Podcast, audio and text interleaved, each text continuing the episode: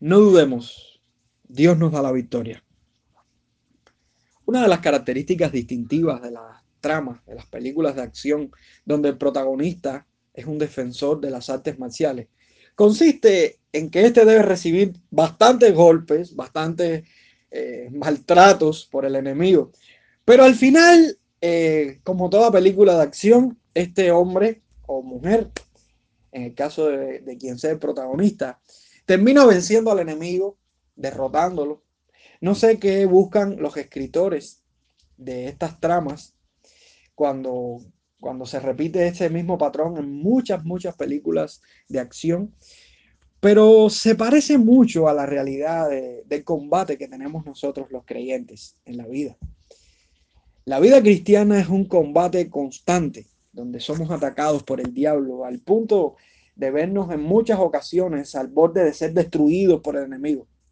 Pero al final, Dios termina dándonos la victoria. Como diría Calvino tras la explicación sobre las implicaciones que recibimos los creyentes ante Génesis 3.15, dice, y como la promesa de aplastar la cabeza de Satanás es común para Jesucristo y para todos los suyos, los creyentes no pueden ser ni vencidos ni oprimidos por Satanás. A menudo son asustados, pero no pierden el dominio propio hasta el punto de no recobrar aliento. Son abatidos por algunos golpes, pero se levantan. Son atribulados en gran manera, pero no hasta la muerte. En definitiva, trabajan toda su vida para llevarse la victoria. Y no habla en vano Pablo cuando deja una esperanza de perdón a los que caigan en las redes del diablo.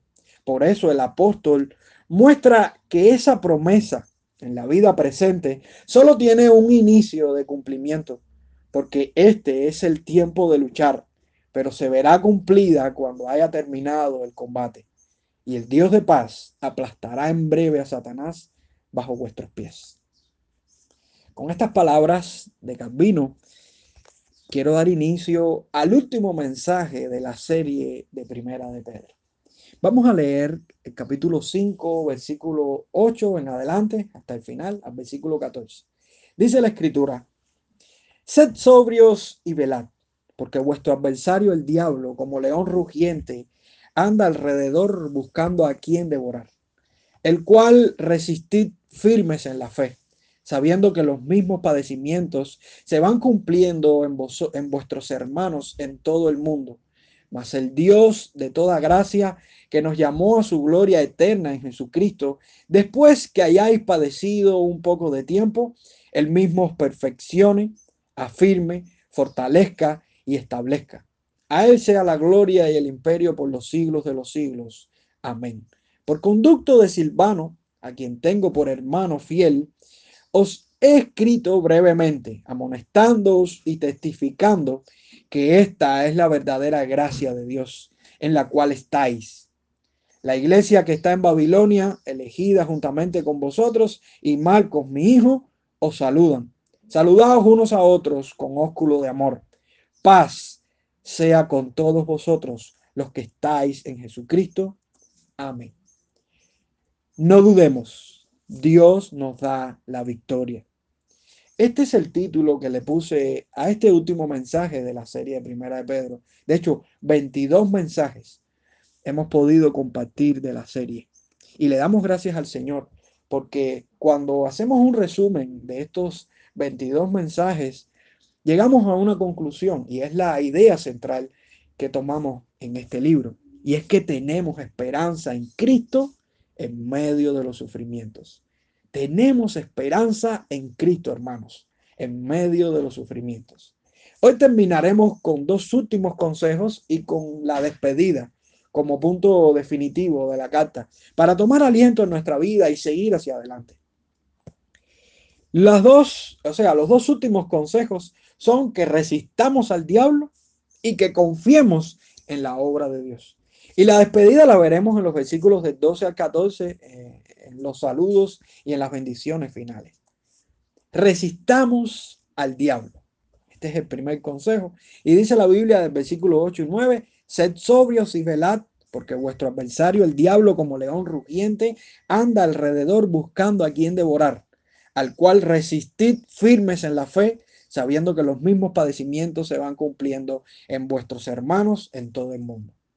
Desde el principio del mundo, Satanás, el diablo, ha sido el enemigo con antifaz del pueblo de Dios.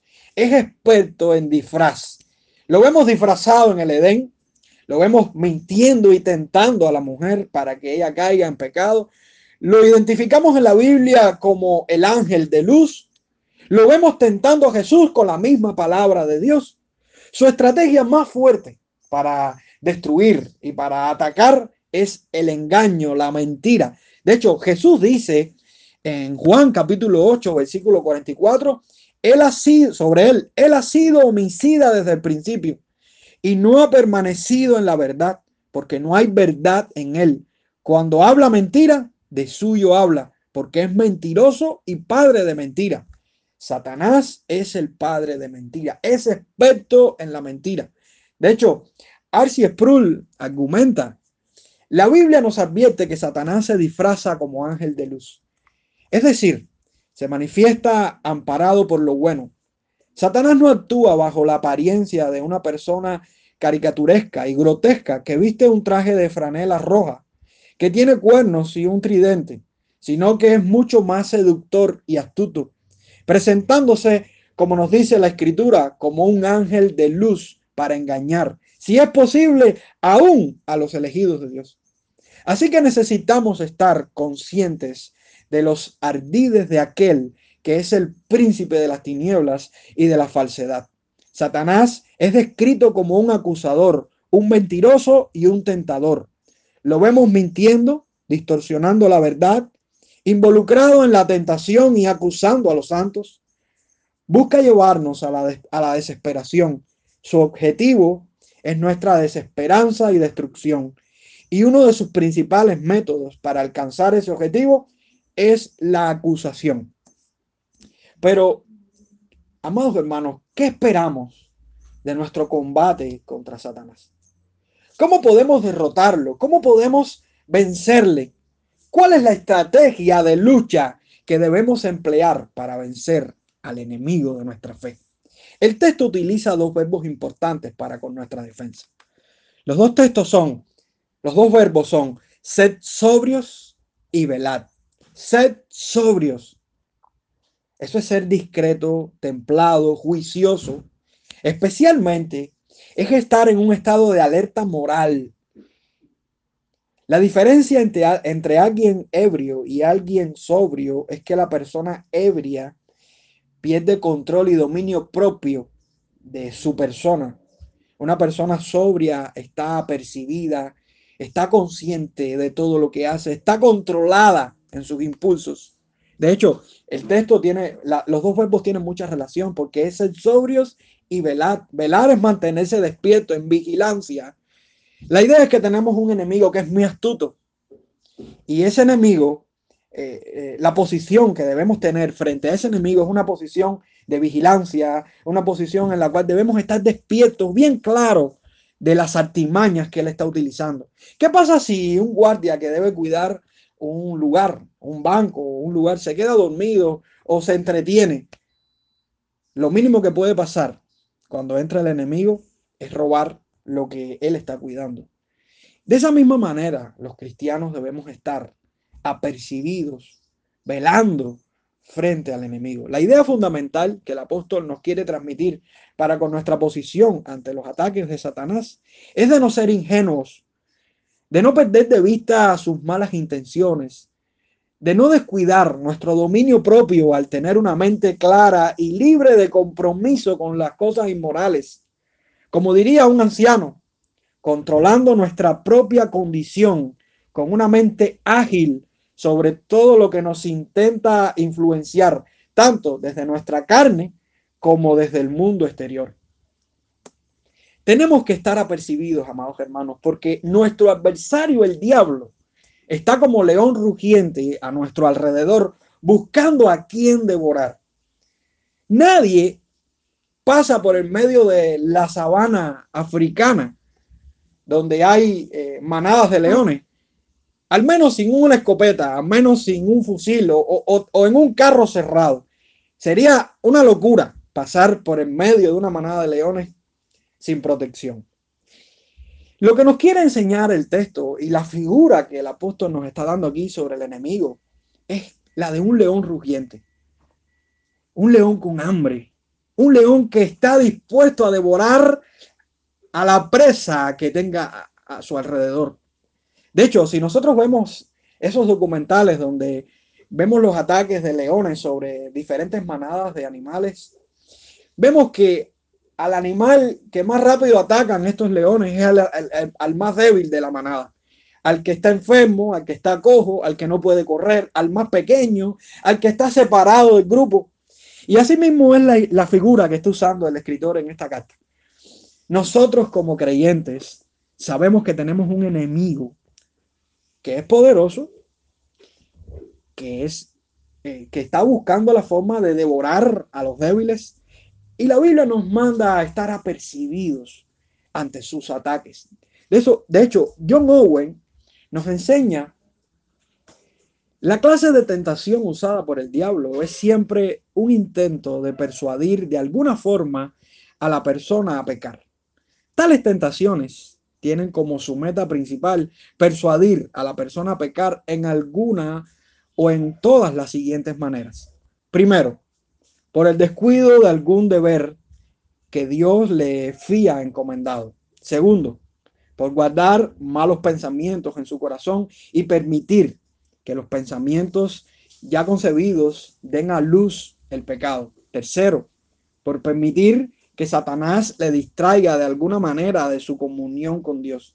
Y cuarto, por fallar en dar a Dios la obediencia constante, completa y universal a todos sus mandamientos, incluyendo la manera en la cual la obediencia es rendida. Por eso el texto nos confirma en una orden a la posición que debemos asumir ante el enemigo. El texto dice, al cual resistid firmes en la fe, sabiendo que los mismos padecimientos se van cumpliendo en vuestros hermanos en todo el mundo. La firmeza del creyente ante los ataques de Satanás es alentada por Santiago cuando dice, someteos pues a Dios y resistid al diablo y huirá de vosotros. El apóstol Pablo también nos exhorta a mirar detenidamente su epístola a los, a los Efesios, porque al estar vestidos con la armadura de Dios, podremos estar firmes contra las acechanzas del diablo, porque nuestra lucha no es contra carne y sangre, hermanos. Y aquí vemos ahora al apóstol Pedro en una unidad de pensamiento, despertando nuestro sentido del deber al ordenarnos como un oficial de alto rango a quienes somos soldados del Evangelio, a posicionarnos firmes e inmóviles ante los ataques del enemigo. La realidad consiste en que no somos los únicos que enfrentamos los ataques de Satanás. Todos los verdaderos creyentes tendremos una lucha constante donde nos veremos expuestos a situaciones de engaño, sagacidad, manipulación, distorsión, furia de los enemigos de nuestra fe. Es inevitable, es inevitable. O sea, no podemos evitar los ataques de Satanás, el mundo y la carne, pero sí podemos enfrentarnos a ellos a través de nuestra firmeza. Pero ¿cree usted que estamos desprovistos ante un poderoso enemigo? ¿Quién es el único gobernante soberano que existe, hermanos? ¿Qué resultados traerá Dios sobre nosotros después de nuestros combates contra Satanás? La Biblia continúa dándonos una esperanza. Y aquí viene la segunda orden, la segunda verdad que, que podemos aprender de este texto. Y es que debemos confiar en la obra de Dios. Dice el versículo 10 y el versículo 11. Mas el Dios de toda gracia, que nos llamó a su gloria eterna en Jesucristo, después que hayáis padecido un poco de tiempo, Él mismo os perfeccione, afirme, fortalezca y establezca. A Él sea la gloria y el imperio por los siglos de los siglos. Amén. Confiemos en la obra de Dios. Resistamos al diablo, pero confiemos en la obra de Dios. Es importante notar la palabra más aquí en este texto, con la que comienza este versículo 10, ya que está haciendo una función adversativa. Aquí hace la misma función que si fuera un pero, de hecho es un pero lo que se, lo que se escribe en el idioma original. Pero, y esto nos da esperanza en el juego del lenguaje, donde ante las acechanzas del diablo, nuestro adversario, se sobrepone el cuidado de Dios en toda su gracia a quienes nos ha llamado en su gloria eterna en Jesucristo para vencer y derrotar todas estas artimañas del diablo. ¿Qué tan poderoso puede ser el diablo sobre nosotros si tenemos de nuestro lado al gran capitán, al Dios de gloria, al que tiene el imperio por los siglos de los siglos. Los hombres que no tienen a Dios, como dice la escritura, son hijos de su padre el diablo. Están ciegos, son engañados, rinden culto a sus propósitos. Pero ¿quién es nuestro Dios? ¿Qué poder ejerce sobre los cristianos el Señor Todopoderoso? Amados hermanos, es cierto que tenemos un enemigo poderoso, pero nadie supera el poder y el señorío de nuestro Dios. Él es el Dios de toda gracia que nos llamó a su gloria eterna. Cuando estemos frente a las acusaciones de Satanás, frente a los engaños de Satanás, frente a los ataques del enemigo, confiemos en la escritura cuando dice que Él es el Dios de toda gracia que nos llamó a su gloria eterna. Como Dios es juez, es creador, y poderoso para vencer a sus oponentes. Él es nuestro juez. ¿Quién nos acusará? Él es el creador. Él es el poderoso. En su gracia nos sostiene para llegar y lograr la victoria que solo Él nos puede dar. Hermanos, si estamos en pie, si podemos vencer, es por la gracia de Dios. Su gracia nos sostiene, su gracia nos salva, su gracia nos da vida, su gracia nos lleva hasta el final y nos preserva. Aún en medio de nuestras caídas nos hace levantarnos.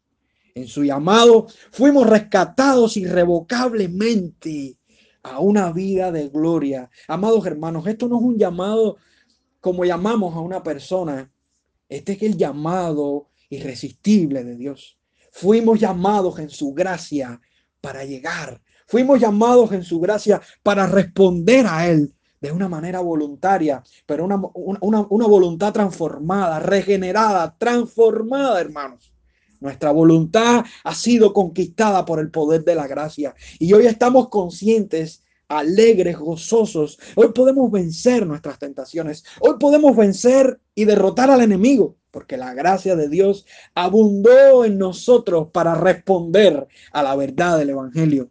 Es su llamado, como mismo Dios llamó a Pablo y transformó su naturaleza y este hombre cae al piso y rinde su voluntad a Dios. De esa misma manera, hoy por el poder de la gracia estamos aquí, podemos dejar el pecado, podemos avanzar, podemos rechazar las tentaciones y las mentiras de Satanás sobre nuestra vida. Es en su gloria eterna, su gloria eterna. En esa gloria tenemos seguridad, hermanos. Podemos abundar en esa gloria, porque esa gloria nos lleva hasta el final. ¿Y sabes por qué? Porque estamos en Cristo. Porque estamos en Cristo. Aquí encontramos consuelo para nuestras aflicciones. Aquí encontramos el propósito de la carta en darnos esperanza en Cristo en medio de los, sufrimientos. Amados hermanos, si estamos en Cristo, lo tenemos todo. Si estamos en Cristo, el Dios juez, creador y poderoso, nos defenderá, nos dejará libres ante las acusaciones del enemigo. Su gracia nos sostendrá. Hermanos, si estamos en Cristo, lo tenemos todo. Pero es necesario que padezcamos por un corto tiempo porque al salir de esto encontraremos el fruto de Dios en, las aflicciones de sus hijos. Sí, amados. No podemos pensar que esta vida va a ser una vida de, de ausencias de obstáculos. No, tendremos que enfrentar muchos padecimientos por la fe. De hecho, los enfrentamos todos los días. Eso es algo que no podemos evitar. Lo que sí podemos garantizar en nuestra vida es que después de estos sufrimientos, nuestra vida no será igual. Esa es la esperanza que tenemos, de que el Señor nos perfecciona en medio de nuestro sufrimiento. El texto da cuatro palabras, cuatro palabras, cuatro acciones que, que hace Dios en la vida del creyente después que pasa su sufrimiento. Él nos perfecciona. Eso es arreglar, remendar lo que está roto, pero de tal manera que cuando se arregla queda íntegro nuevamente. ¿Usted ha visto un luthier o una persona que arregla instrumentos musicales? Yo recuerdo que en una ocasión en la tienda me regalan un bajo eléctrico y un bajo eléctrico que, que usé por, mucho tiempo. Pero ese bajo vino con un defecto. Cada vez que tocaba en, un traste específico, una nota me trasteaba. Eh, y esa nota no me dejaba, eh, o sea, no me dejaba afinar bien esa nota. Cada vez que tocaba ahí, quedaba como que me estaba equivocando. Sin embargo, era un, era un defecto físico que tenía ese instrumento. Hasta que un amigo me dijo, vamos a llevarle el bajo un luthier y veremos si se arregla o no. Inmediatamente le llevamos el, bajo a una persona y esta persona arregló el bajo de tal manera que quedó mejor que como vino de fábrica. Amados hermanos, cuando el Señor interactúa en nuestra vida después de las pruebas, nos perfecciona, nos arregla, remienda nuestras heridas y hace de ellas fortalezas para ayudar a otros para ayudarnos a nosotros mismos, para que cuando pase el tiempo nosotros podamos estar perfeccionados. Pero también hay otras tres cualidades que siguen a este verbo. Y lo interesante que da el idioma original, que no refleja el, español, es que son tres verbos en futuro indicativo. ¿Qué significa esto? Esto significa que, lo que, que la firmeza, la fortaleza y el establecimiento son promesas que Dios nos está dando y que no van a ser borradas, que no hay mentira alguna en estas promesas de Dios para nuestra vida. Después que seamos probados, después que seamos, que, hayamos sufrido, como todos los creyentes, tendremos de seguro firmeza, de seguro fortaleza y de seguro establecimiento. Firmeza. ¿Sabe que la palabra firmeza aquí es la misma palabra que usa Lucas en el diálogo de Jesús con Pedro. Cuando Jesús le dice, Simón, Simón, cuidado, Satanás ha pedido zarandearos como a trigo, pero yo he orado por ti, que tu fe no falte completamente. Y tú, cuando hayas vuelto a mí, fortalece a tus hermanos. Aquí Pedro está repitiendo, reproduciendo las palabras de Jesucristo. La firmeza que recibió Pedro después de la oración de Jesús es la misma firmeza que, estamos recibiendo nosotros y que recibiremos de una manera segura después que hayamos sido probados. Fortaleza, los haré firmes, los estableceré. Cuando hay un cimiento bien puesto, se puede construir un edificio de, las plantas que sean necesarias. Pero un edificio sin un buen cimiento se destruye cuando viene el primer temporal. Amados hermanos, es necesario que seamos probados, es necesario que pasemos aflicciones, pero confiemos, confiemos en la obra de Dios, porque ante el enemigo Dios vence. ¿Qué se escapará de las manos de Dios? ¿Qué se escapará del poder de Dios? Y me gusta la figura o sea, me gusta el nombre, el título con, el que el apóstol Pedro describe a Dios. Él dice, a Él sea la gloria y el imperio por los siglos de los siglos. ¿Quién puede opacar la gloria del vencedor Dios? ¿Quién puede conquistar el reino del más alto gobernador de todos, que es nuestro Señor? ¿Quién puede frustrar los planes del Dios Todopoderoso y Soberano? Amados hermanos, el mundo está revuelto. El enemigo se ha levantado con mucha fuerza a través de ideologías y a través de manipulaciones. pero nada ni nadie puede frustrar ni conquistar los planes del Dios de gloria, el que tiene el imperio por los siglos de los siglos. Amén. Las implicaciones que encontramos en este Dios de gloria y que tiene el imperio son importantes para nuestra vida. Por ejemplo, en nuestra salvación. Él es el Dios de gloria. Él es el que tiene el imperio. Nadie puede conquistar nuestra vida cuando ya ha sido conquistada por el Dios de gloria. Tenemos confianza desde el comienzo de nuestra salvación hasta el final de nuestra salvación. Y puede venir el enemigo. Puede venir el enemigo tentarnos, acusarnos cuando caemos. De hecho, muchas veces caemos más ante las acusaciones del enemigo cuando pecamos que ante las mismas tentaciones cuando caemos. Es triste. A veces el enemigo nos acusa y, nos sentimos tan débiles. Hermanos, levántese, confíe en la gracia del Señor, confíe en la obra de la cruz, confíe en el amor de Dios que es incondicional, porque Él te amó desde la eternidad, aún sabiendo de que ibas a fallar hoy mismo. Levántate, confía en la obra de la cruz. Amados hermanos, Él es el Dios de gloria. Él tiene el imperio ante nuestras aflicciones y pueden llevarnos a la prisión, pueden llevarnos al castigo, pueden torturarnos mentalmente. Puede el mundo virarse en, nuestra contra, pero Él es el Dios que tiene el imperio me imagino a Pedro diciendo esto en un momento de prisión, en un momento donde estaba casi expuesto a ser eh, martirizado, donde la iglesia estaba siendo perseguida, donde pasaron casi 300 años después de persecuciones sobre la iglesia. Y Pedro diciendo, Él tiene el imperio por los siglos de los siglos. Y, nuestra generación puede eh, quedar en quiebra. Y la próxima generación puede quedar en quiebra. Y la próxima generación puede quedar en quiebra. Pero al final Dios tiene el imperio por los siglos de los siglos. Aún podemos morir nosotros sin ver esa victoria futura de Dios. Pero confiemos en la palabra del Señor. Su palabra no cambia, su palabra no miente, su palabra es real, aunque no veamos esos efectos visibles en nuestra generación. Confiemos solamente en ella. Confiemos solamente en ella. Con el amén aquí, Pedro da por concluida su parte formal de la carta, pero aún queda un saludo final y una bendición. Y esto es importante porque esto enmarca el calor del amor de la iglesia que se apoya en medio del sufrimiento como favorecida de la gloria y del imperio de Dios. El texto termina eh, con un saludo y una bendición final.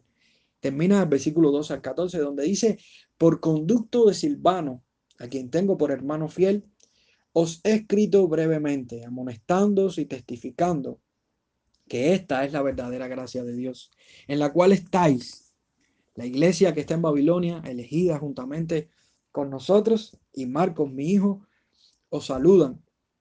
Saludaos unos a otros con ósculo de amor. Paz sea con vosotros los que estáis en Jesucristo. Amén. Esta es la postdata de la carta. Y no podemos descuidarla. Es como, es como a veces nos escriben una carta y, después dicen, mira, hay un detallito que, me falta recordarte. Es, es algo así.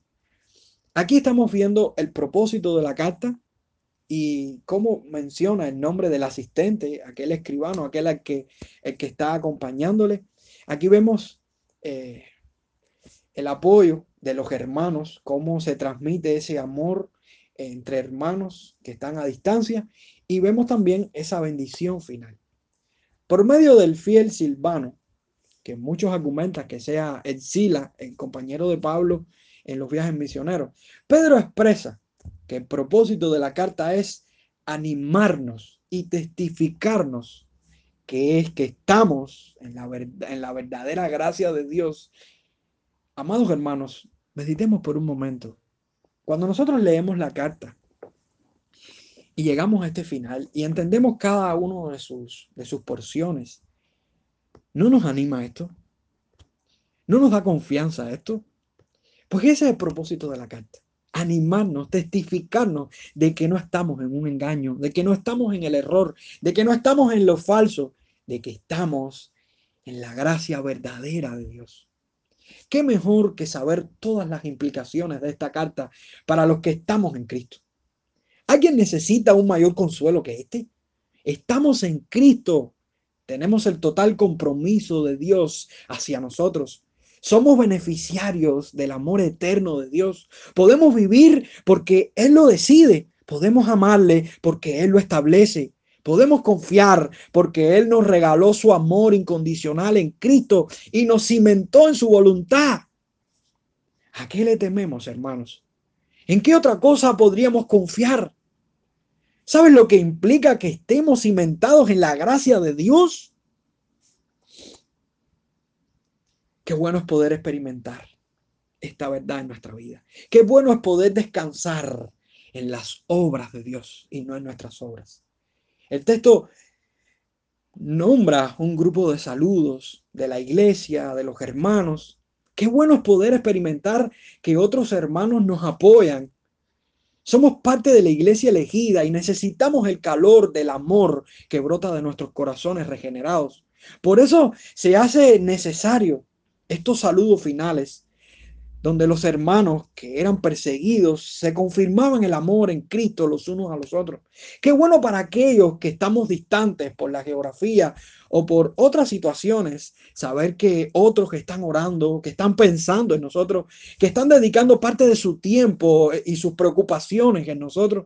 El amor de la iglesia debe ser evidente en nuestro peregrinaje, porque somos un cuerpo, hermanos, un cuerpo que manifiesta de forma visible la nueva naturaleza, la nueva verdad, o sea, la verdad única de la escritura.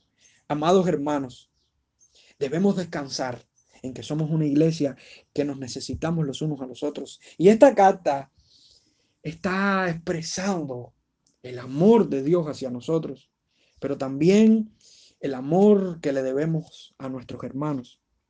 Y termina con la bendición final. Paz sea con todos vosotros, los que estáis en Jesucristo. Chalón e Irene.